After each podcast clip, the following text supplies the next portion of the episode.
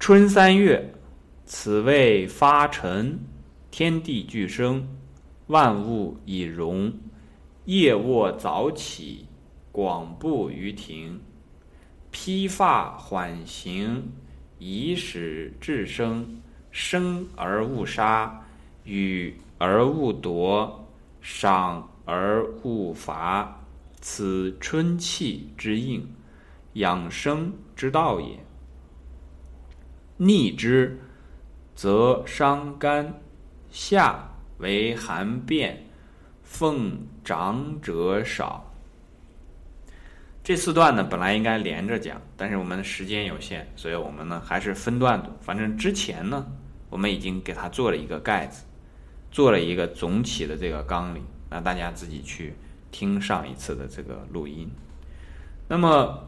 我们从这个春三月，此谓发陈，上次讲过了。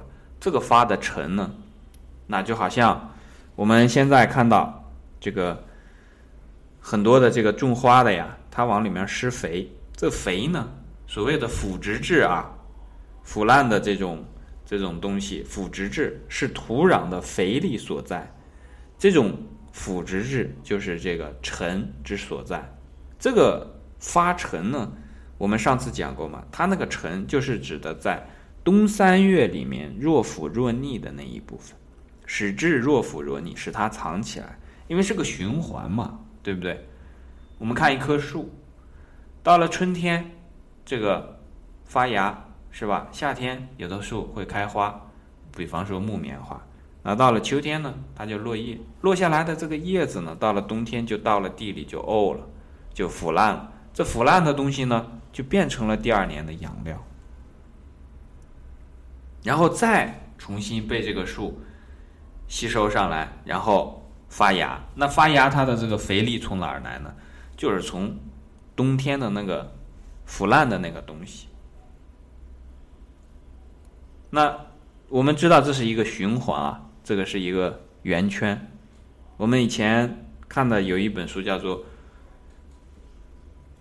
古中医学的元运动，这个元其实就是指的这个循环。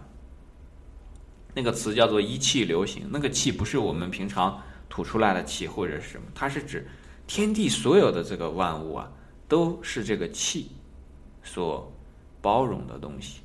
这个气的概念呢，就包括了一切。那么这个所有的东西的变化呢，不外乎是这个一气，那就是指所有的东西不停的转换来转换去啊。像我们所说的《易经》当中的这个变异，它其实就是一直在不停的转换之中。天地俱生，那我们注意重点是这个生。天地俱生呢，到了春天的时候呢，那么一切开始都开始生长，万物以荣。生长和这个开始。生发，这是春天最明显的一个气象。好，这个后面讲到说，夜卧早起。为什么要早起呢？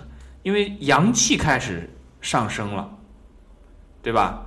春夏这两个月呢，春天的阳气升，然后到夏天的时候呢，阳气达到极盛；秋天的时候呢，阴气开始升，到了冬天的时候呢，阴气达到极盛。哎，这是一个阴阳交互的一个。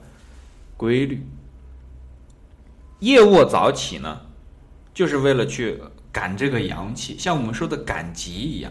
哎，你去赶集了，那你得等人家这个所有的商贩啊都出来，你才是正好赶得上。你赶得上这个集市了，那这才叫赶集嘛。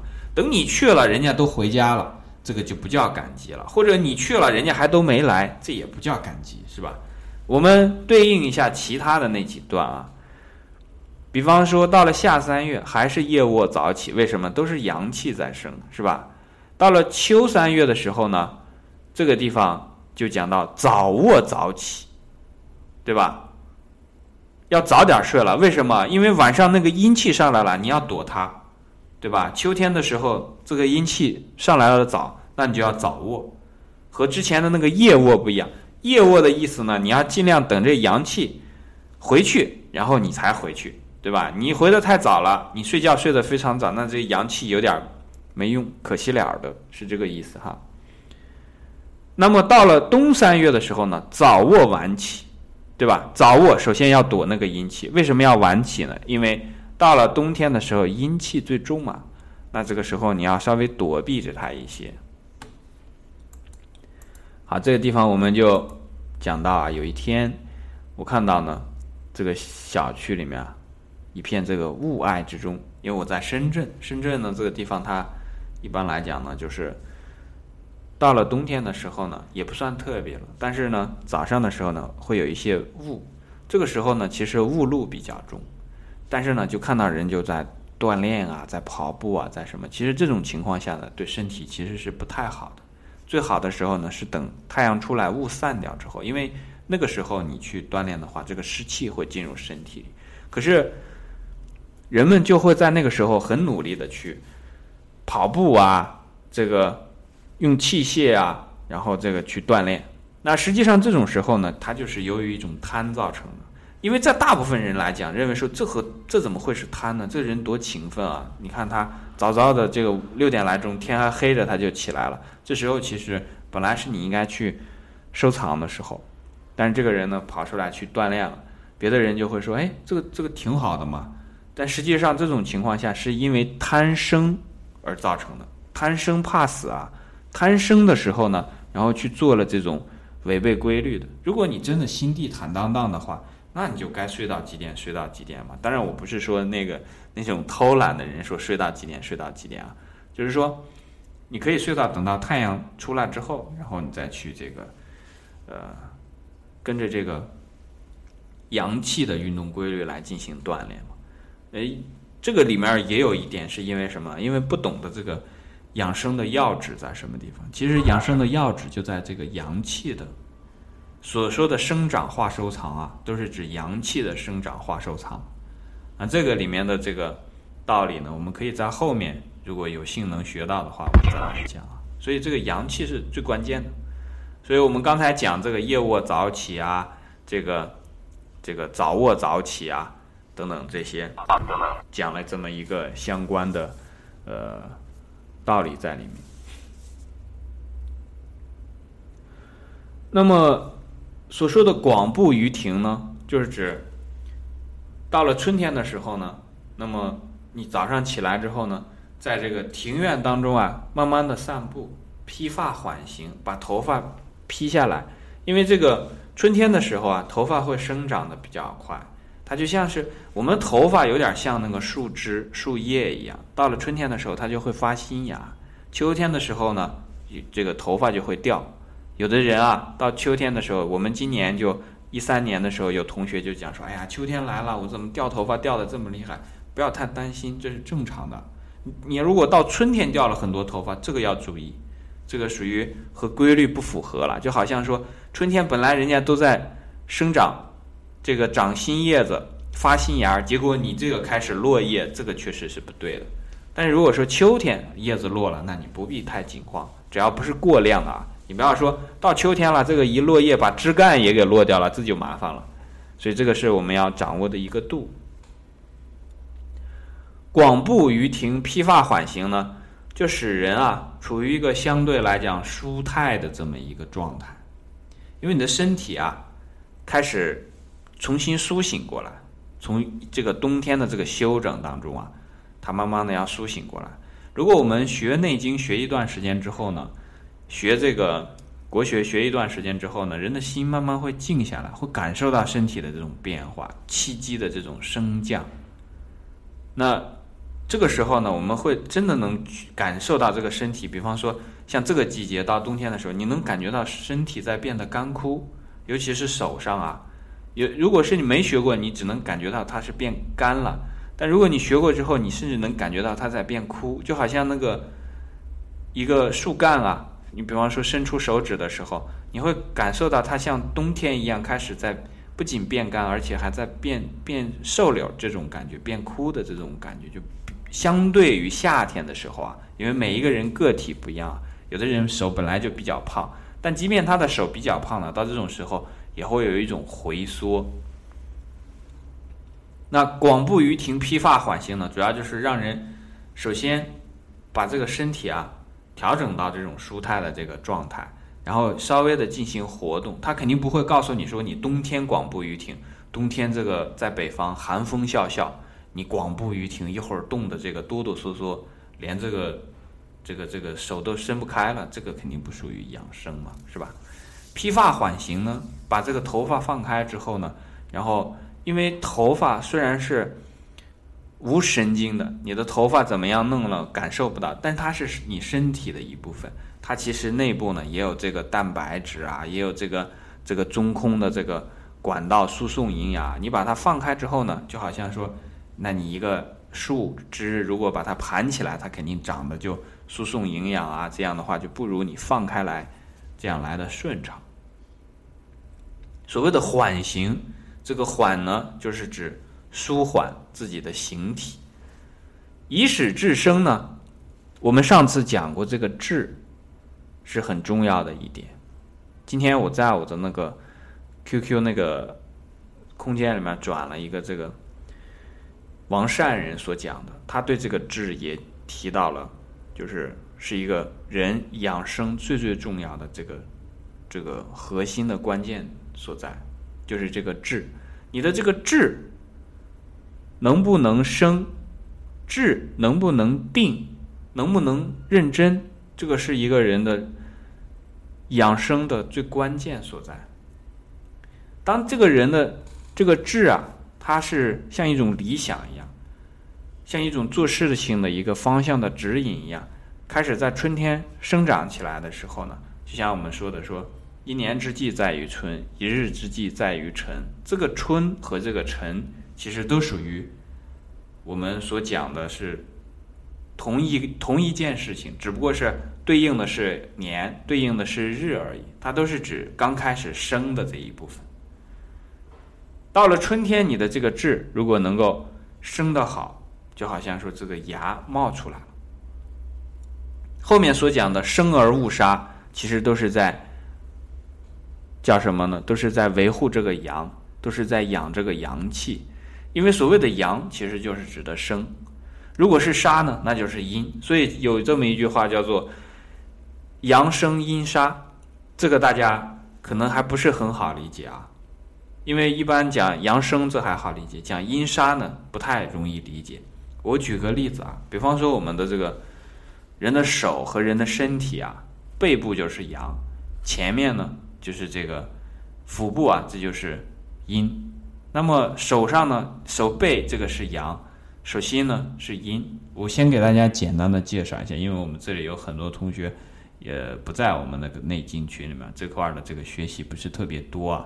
大家这个如果有些迷糊呢，也不要害怕。这个这个内容呢本身就比较难，但是你不开始学的话呢，那又到什么时候去学呢？所以先接触一下。那讲这个生而勿杀，讲到这个阴阳的这一个。地方呢？我们看搏击当中啊，武术也好，拳击也好，人都是用自己的前面去攻击别人，对吧？你没见一个人说用自己的后背去攻击别人，对不对？都是用自己的前面来攻击。攻击的时候呢，都是用这个手的这个前面，对吧？它非常的灵巧，它这个手的 手掌啊什么的，都是在用抓呀什么这些动作，它都是。前面的这个阴的这一部分在进行这个这个杀伐，而后面的这个当然也有一些用这个后面的这个，但是你会发现它的这个攻击的这一部分啊，进行这个搏杀的这一部分都是要用它的灵活，因为比方说我们用到了手背出拳的时候用到了这个背部呢，但是它你别忘了，它是在用这个我们整个胳膊，就是整个这个臂部的这个弯过来的这个功能。因为阳它就是一个非常不容易变通的这么一部分，所谓的阳刚啊就是这样，它是不太容易变通的，就好像我们的手背就没有手心这样来的灵活。你的这个背部啊，就比方说我们这个手啊向前，你甚至可以左手摸到右肩，但是向后呢，它到一定时候就过不去了，它是比较生硬的。所以前面呢比较灵活柔软，那同时它的这个杀伐的能力也比较强，所以这是生而勿杀。这里面其实蕴藏的就是要让阳生长。这个时候呢，春天正好是阳气开始生发的地方，这是生而勿杀的这么一个特点。予而勿夺，赏而勿罚，此春气之应，都是讲的这一点。给予别人，给予别人，我们讲爱心对别人，这个对别人的爱，这属于阳；接受别人的爱，这属于阴；要求别人来爱你，这也属于阴。自己想着方的怎么样让别人来对你自己好，去算计别人，这也属于阴。当你把自己的钱捐出去，当你自己把自己的这个时间拿出来啊，给别人去做一些事情，给家人去做一些事情，那这都属于一种爱，属于予而勿夺，属于赏而勿罚，是一种向外的。这种向外放的东西，属于是阳。而向内的东西呢，属于是阴，阴阳之间呢，它是一个平衡，但是人是以阳为主的，是以这个阳气来做牵引。此春气之应，这个春气之应讲的就是指阴阳的这个关系，他没有把这个讲明啊，我们今天就把这个地方点明了。养生之道也，养生之道在什么地方？就在这个阳气的生长。这是最核心的一点，逆之则伤肝。如果你逆过来倒过来呢，首先要伤的就是肝。心肝脾肺肾对应的就是金木水火土，对应的就是春夏秋冬。春天对应的是肝，夏天对应的是心，秋天对应的是肺，冬天对应的是肾。然后留给一个长夏，就是在秋夏之间呢，对应的是脾。就把金木水火土这样对应起来了。如果是在夏天，在春天的时候，你没有这样去做，那这样的话，比方说举个例子啊，本来是夜卧早起，但是呢，你这个熬夜或者是呃这个这个晚起，就是把这个规律整个都打破了。其实我们现在的人为什么很难理解这个？呃，《内经》的这些这些语句呢，因为我们做的事情太出格了。人家讲的是夜卧早起，他都不知道那个古人在那个时候啊，他都不知道有电灯，他都不知道有有的人会傻到这个这个天天熬夜这种这种情况，他都没有写。所以在这个《内经》当中，压根儿就没有写到说是你不要熬夜。因为那个时候的人没人熬夜，家家点个什么油灯，甚至都在那个我估计在那个时候都没什么油灯，到了晚上就就黑咕隆咚一片，只能睡觉，对吧？所以他就没法来给这些这么傻的人来进行指导。所以你如果是把这个事情的规律搞搞坏了之后呢，那么本来肝气是要生发的。人生发的呢，两样东西，肝阳、脾阳，对吧？肝阳生发不了，那么这个就好像说，本来一个圆圈里面的这个要流动的东西啊，它到了这个，比方说春天的时候，这一个管子流不动了，那它肯定会伤伤掉这一部分嘛，对吧？憋住了，那肯定会影响嘛。所谓的憋住了，就叫什么叫肝郁，肝气郁结。肝气本来应该通上去，它是主疏泄的，它疏泄不了了，那这样的话就郁结了。你把一个压力憋在这儿，那它肯定要伤点什么，伤肯定伤它最近的，那就是伤肝。伤为肝之后，伤了肝之后呢，下为寒变。因为这个肝气啊，它其实是蓄暖全身的，它生发起来之后呢，就是使这个阳气的生发啊，它有一个蓄暖的作用，但是。在春天的时候，这个阳气生发不起来，就好像我们点火的一开始，这个火星啊、火苗啊，没有没有给它去去烧起来。那么到了真正需要用火的时候，你就会发现火量不足。到了夏天的时候呢，这个就会有寒来产生这个病变。这个寒的病变呢，最根本的原因不是因为在夏天如何了。我们一般来看一个什么病呢，都是说，哎呀，这个。看当当前是怎么样子的？其实每一个病呢，我们从这个春三月、夏三月这四个三月里面来看呢，它基本上都是在上一个季节就已经留下了这个病根儿。这个才会在下一个季节发作。而且呢，有的时候现在的情况是，一个季节一个季节的这样错下去，有的时候呢是夏天出做了不该做的，然后到了秋天这个发作，结果秋天呢又没有保养好，然后这个夏秋的这个呢一直积累到冬天，然后这样一直积累下来，那这样的话就会对身体非常不好。奉长者少，所谓的奉长者少呢，我们知道生长化收藏。所谓的奉长者少，就是春天的这个生没有生起来，那么下一个环节到长的时候，它就没有什么原始的这个输入了，前面的这个管道流过来的这个气不足，被郁结住了。到了夏天开始需要长的时候，这个气也不足了，所以这个是整个的春三月的这一段。好，这一段我们就讲到这儿。